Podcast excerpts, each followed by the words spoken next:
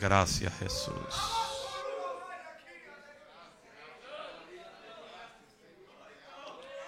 Gracias por tu presencia.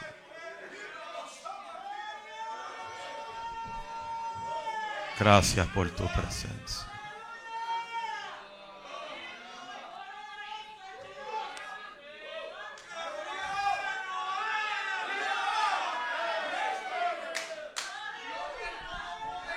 Aleluya. Gracias.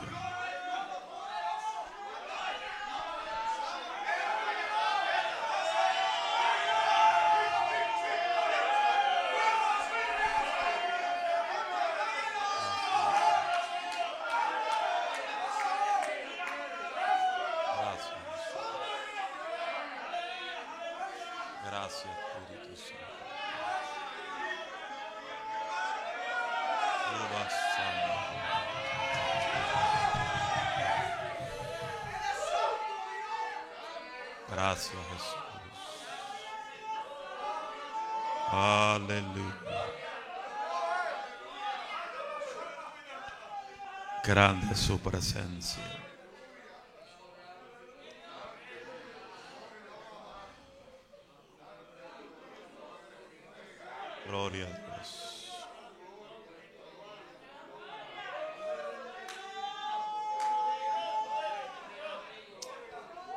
Grande Dios.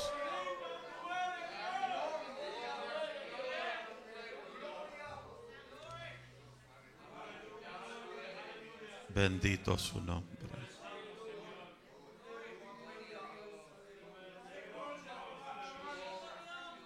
Den un aplauso fuerte al que vive.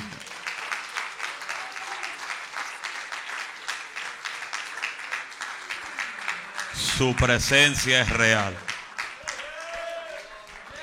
Repito, su presencia es real.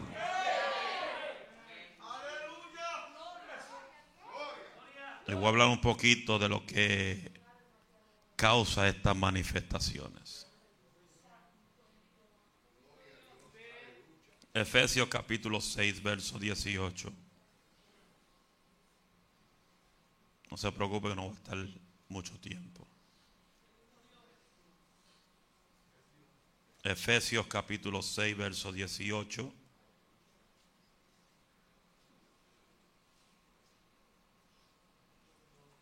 Cuando usted lo tenga, diga un fuerte amén.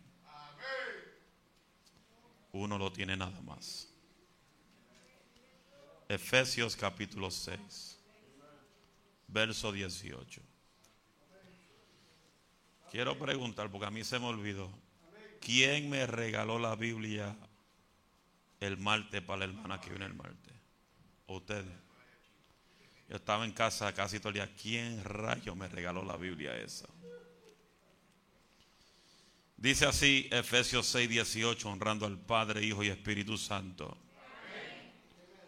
Orando en todo tiempo, con toda oración y súplica en el Espíritu, y velando en ello con toda perseverancia y súplica por todos los santos. Yo voy a leer Colosenses 4.2 que dice, perseverad en la oración, velando en ella con acción de gracia. Amén. Tome su asiento y voy a hablar un poquito nada más, pero voy a tocar nada más un poquito. Lo que es la, lo que la oración es para la iglesia. Dile que está a tu lado lo que la oración es para la iglesia. Dígaselo otra vez. Lo que la oración es para la iglesia. La oración es un tema o es una palabra que en pocos lugares se menciona. La oración es una palabra que necesita estar fluyendo dentro de la congregación. En el tiempo que mi papá, pastoreó la iglesia, su énfasis número uno fue la oración. Porque él sabía que la oración era lo que iba a sostener la iglesia. La oración es lo que va a sostener tu vida en el momento de la lucha. La oración es lo que va a sostenerte sobre la roca. La oración es lo que te va a dar la fuerza y la habilidad para rechazar las tentaciones del diablo. Oh, gloria a su nombre. Por eso la oración siempre será en esta casa el tema principal que la iglesia que yo pastoreo tiene que entender que la oración es más importante que un coro a 100 millas por hora. Que la oración es la llave de tu victoria. La oración es lo que va a romper las cadenas. La oración es la que va a abrirte los portones para que tú los cruces en victoria. El mismo Jesús no solo se dedicó a la oración. Él nos enseñó en la forma específica la cual nosotros tenemos que orar. Él siendo divino, siendo poderoso, teniendo la autoridad sobre el cielo y la tierra, él mismo necesitaba orar. ¿Por qué? Porque él iba a enfrentarse cara a cara con el diablo y el infierno. Y para tú tener victoria contra el diablo, contra los demonios, contra el infierno, contra los problemas de depresión, contra los problemas de estrés, aún contra la enfermedad que llega a tu vida, la oración derriba todo eso.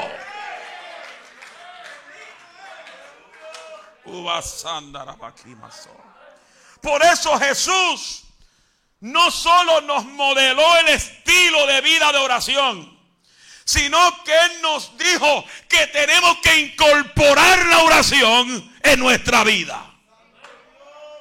Tenemos que ser la oración un diario vivir. Hay gente que no ora ni, una, ni un minuto en el día. Se levantan y se van de su casa como si Dios no existiera. Por eso, Jeremías nos dio una herramienta. La herramienta que nos abre los cielos. ¿Cuál fue la herramienta que nos dio el profeta Jeremías? En el capítulo 33, verso 3. Clama a mí y yo te responderé y te voy a mostrar cosas y aún cosas grandes y ocultas que tú mismo no conoces. Porque la oración te trae revelación. La oración te trae la visión de la cual Dios quiere revelarte. Pero, diga, pero, la oración es el cuco para muchos. ¿Sabe por qué? Diga por qué. Porque mientras más tú oras, más ataque vas a tener. Eso es lo que a la gente no le gusta. Una vez uno me dijo una campaña, pastor, a mí nunca me molestan los demonios. ¿Sabe cuál fue mi pregunta? ¿Cuánto tiempo tú oras? No, yo no oro casi, pastor. Pues tiene al diablo de amigo. El que no ora tiene al diablo de amigo. El que no ora tiene al diablo de primo. El que no ora, el que no ora tiene al diablo de hermano. Se, fue, se fueron los aleluya. Porque el diablo se pega al lado de aquellos que no oran, eh, se pega al lado de aquellos que no caminan con el fuego, se apega al lado de aquellos que no caminan con la unción. Pero yo te garantizo que cuando tú te determines buscar a Dios en oración, cuando el diablo se te pega, se va de tu lado. Y si hay gente endemoniada que se te pega al lado tuyo, o son libres o se van de tu lado. Levante la mano que esto está caliente en el día de hoy.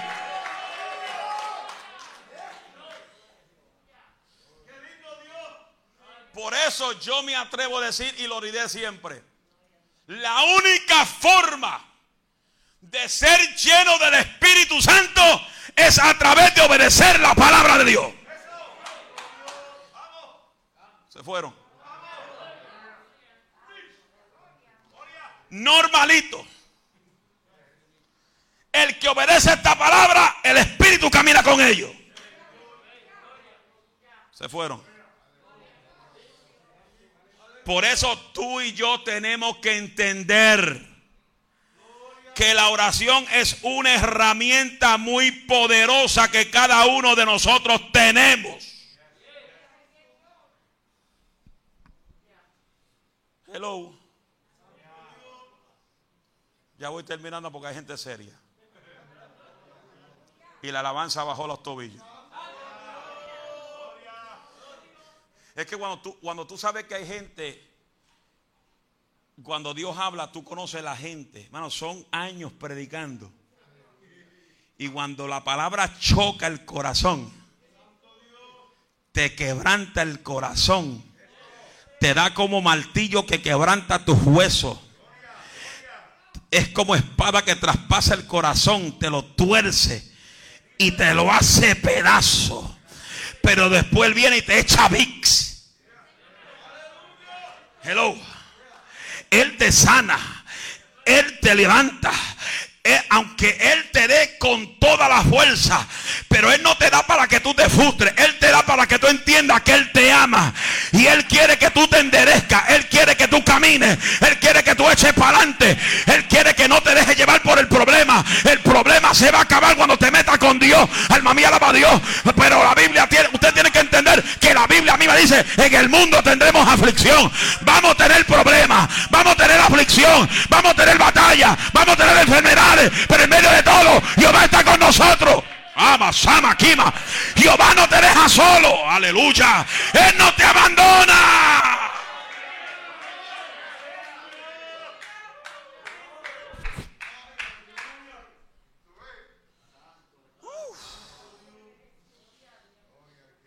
Ay, ay, ay. Dile que la oración es tu llave de abrir los portones que te pertenecen.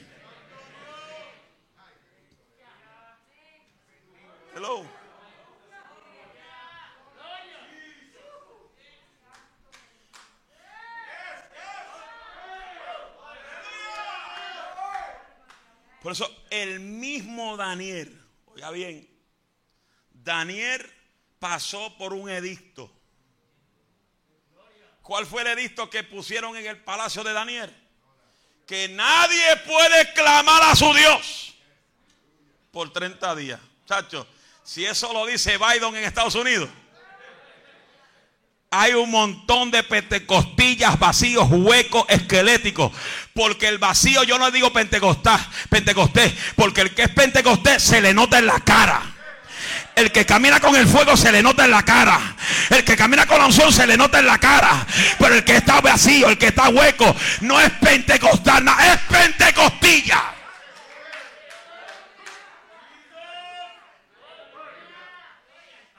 Porque cuando tú tienes fuego, basanda. Nadie tiene que decirte alaba Dios y levanta mano y sacúdete la peluca. No el fuego te hace alabar. El agradecido, el que está lleno de la unción, ese grito, esa alabanza sale sola. No tiene que esperar que venga un coro a 100 millas por hora para decir gulú, gulú. Sin embargo, cuando entra por la puerta, dice: Yo siento el fuego de Jehová. Yo siento la chequina de Jehová. Yo eh, llego a la casa de Jehová a contemplar al hermoso. Por eso el salmista decía: Yo llego al templo, no a mirar al que está mirado, no ver el peinado de la hermana. Si se pintó el pelo, no se lo pintó. Si tiene una, una peluca, no la tiene. Si está calvo, tiene cabello. Yo no voy a mirar nada de eso. Yo voy al templo a contemplar la hermosura de Jehová. Yo voy al templo a ver la gloria de Jehová. Yo voy al templo a contemplar el fuego. Yo voy al templo a ver la gloria. Yo voy al templo a que Dios me hable. Yo voy al templo a que Dios me ministre. Yo voy al templo a ver mi milagro. Yo voy al templo. Usa, anda basoca y la basanda la baja. Yo voy al templo para ver la maravilla. Yo voy al templo para provocar gloria. Amas. Una masanda baja. Yo voy al templo a provocar la gloria. O lo alabas o lo alabas. O lo sientes o lo sientes. O corre o corre.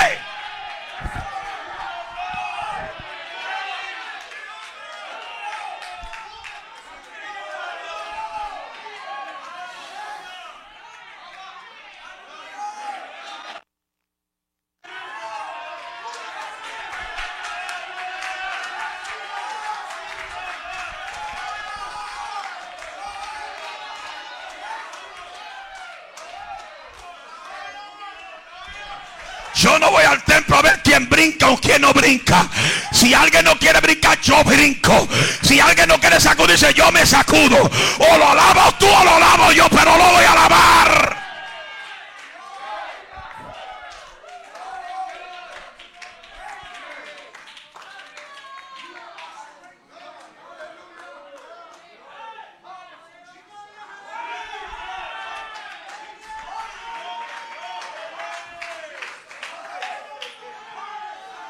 Nadie puede orar a su Dios por 30 días. Los guerreros como Denis dicen que qué, tú estás loco. Yo dejar de alabar a Dios. No, güey. Ahora donde más yo lo voy a alabar. Bartimeo decía, le decía a Bartimeo, cállate la boca, que qué, ahora es que voy a gritar. Porque ni tú ni nadie me va a quitar lo que yo vengo a buscar.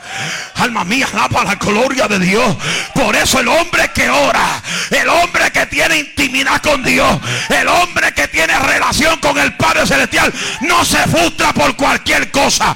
No se enoja por cualquier cosa. No deja de ir al culto por cualquier cosa. Cuando más guerra tú tienes, es cuando más voy para el culto. Es cuando más voy a llorar. Es cuando más voy a orar. Es cuando más voy a sentir la gloria de Jehová.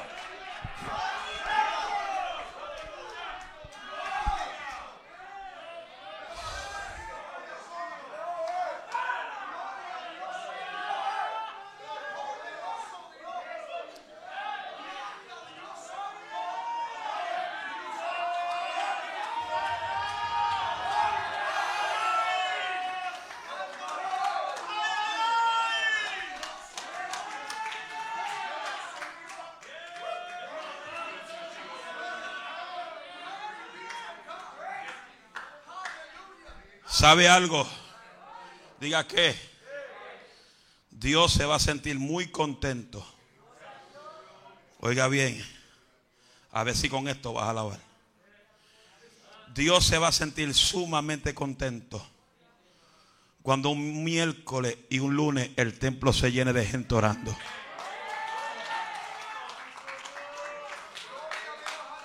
¿Sabe por qué? Diga por qué. Porque hasta el diablo brinca con los coritos.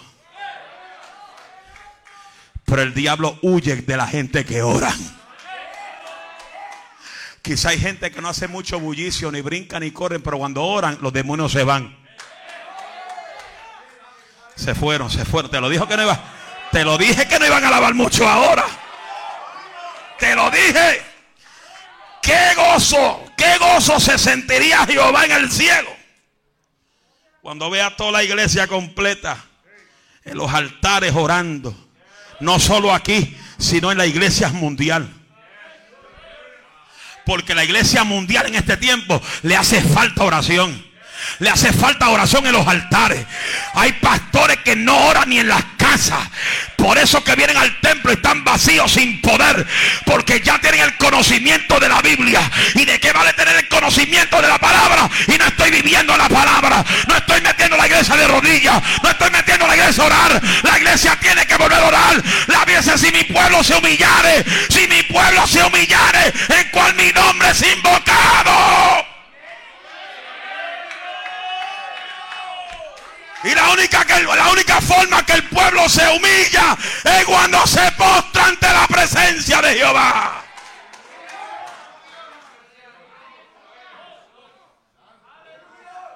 Dios no le está hablando al mundo. Si se humillara mi pueblo, Dios está hablando a la iglesia. A la iglesia que está carnal en este tiempo.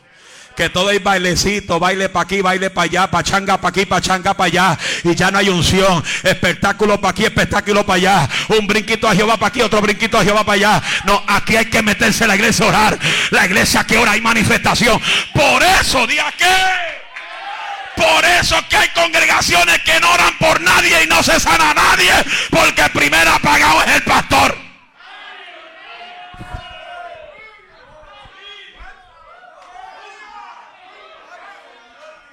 And it's time to come back to the altar. Es tiempo de volver al altar. Es tiempo de llenar los altares de hombres que amen a Dios.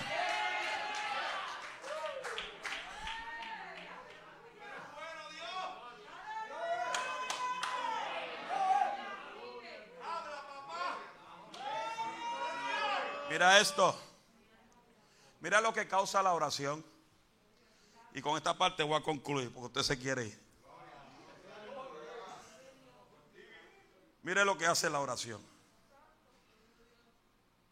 Mientras mantenían a Pedro en la cárcel, Hechos 12:5 dice que la iglesia, el pueblo, oraba constantemente, eh, fervientemente a Dios por él. ¿Sabe cuánta gente quizás te han dicho, ora por tal hermano? Que yo orar por él. Si ese es mi peor enemigo y voy a orar por el peor enemigo mío.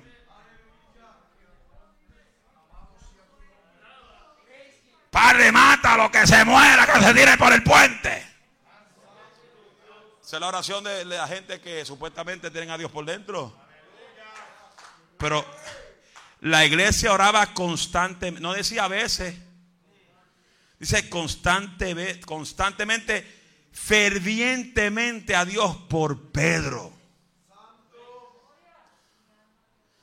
en el capítulo 12 de Hechos, verso 5. Después bajamos al verso 6 al 19, donde dice la Biblia que Dios le respondió al clamor de la iglesia. Hello. La oración nos lleva por la vía que siempre está abierta al trono de la gracia. La oración es la forma en que nos acercamos a Dios con reverencia. Levante la mano todo el que cree que Dios habla. Todo el que cree que Dios habla todavía. Baje las manos.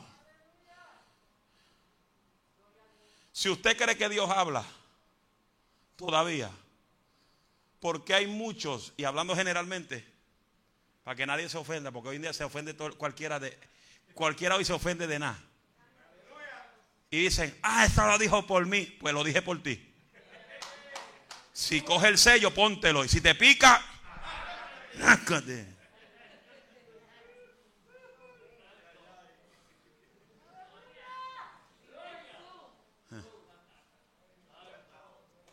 Estamos aquí. Estamos aquí. Estamos aquí. ¿Cuánto cree que Dios habla? Levante la mano, todo el que cree que Dios habla. Baje la mano. Levante la mano, todo el que quiere que Dios le hable a ellos. Todo el que quiere que Dios le hable. Baje la mano. Si usted quiere que Dios le hable y usted quiere que Dios le hable, ¿por qué hay gente que siempre están detrás de los profetas?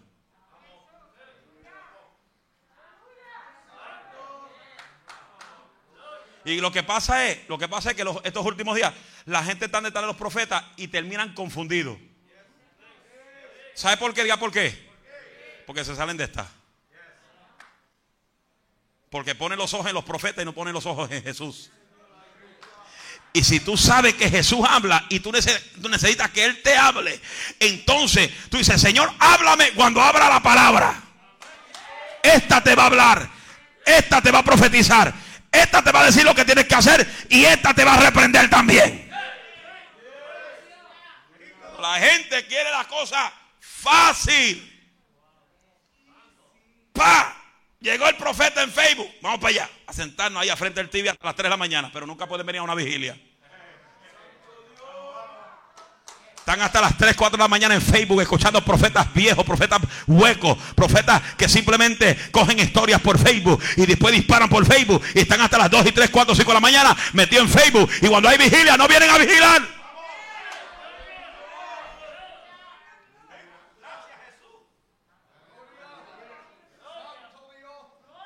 Por eso es que pasan toda la noche en Facebook escuchando profetas. Y cuando hay ayuno congregacional no pueden venir.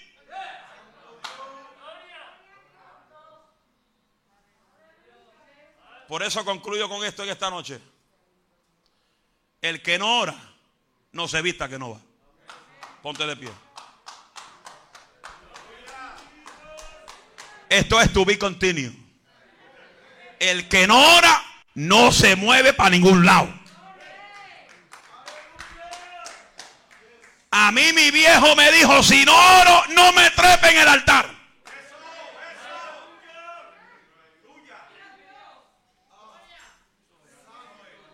Y para yo seguir el legado de él. El legado no es solamente decir, yo sigo el legado de Félix Juan Alicea. Eso no es seguir el legado. Seguir el legado de Félix Juan Alicea es seguir lo que enseñó por 35 años aquí. Esta palabra. Esta palabra. Seguir lo que enseñó. Por eso, por eso yo me canso de escuchar gente que, que ya no están aquí y dice, ay, cuánta falta me hace escuchar el pastor Félix Juan cuando estaba vivo. Pero nunca, yo le decía, pues van a la iglesia, lo puede escuchar la iglesia. Pero, pero, prefieren perderse que aprender a pedir perdón.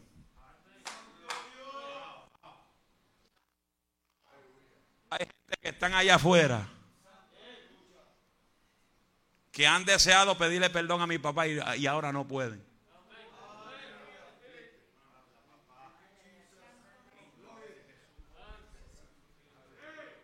Muchos, muchos, muchos.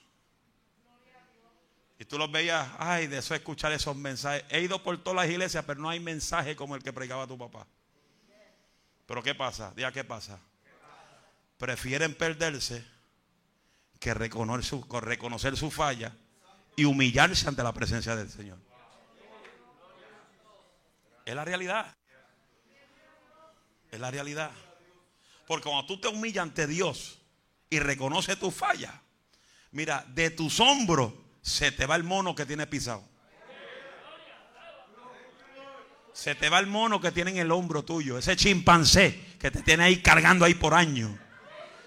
Que siente una carga, siente una carga. Siente esa camina por la calle, siente una carga en el hombro, en el hombro. Y es un gorila, un chimpancé que, te tiene, que está arriba de ti porque no sabe pedir perdón. Pero cuando pides perdón y, te, y reconoce tu mar, ese chimpancé, ese mono, se va de tu vida y recibe la libertad de Dios en tu vida. Porque el perdón te libera.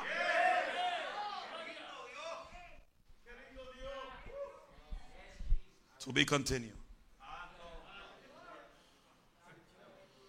Sea Dios bendito. Échenle la culpa a la pastora que encendió esto.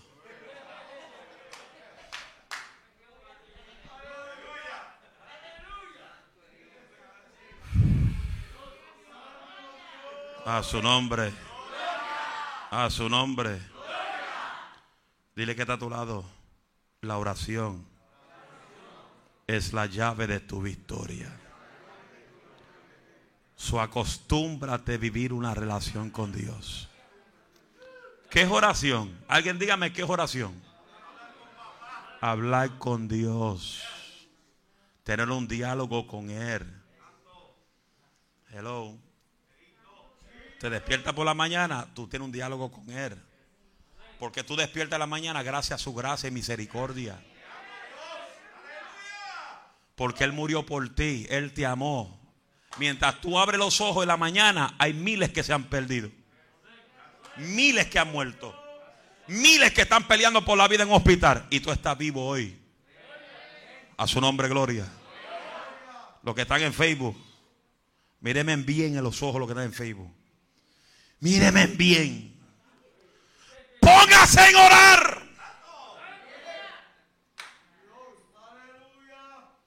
Lo voy a decir una vez, una vez más.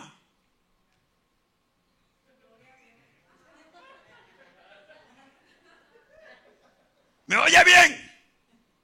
Habían como 15, hay 7 ahora. Que se van rápido. Tú que estás viendo ahí, tú quieres que Dios abra puertas y te bendiga. Haz la oración. La herramienta principal de tu vida. Y vas a ver cómo Dios va a abrir portones gigantes a tu favor. Soporte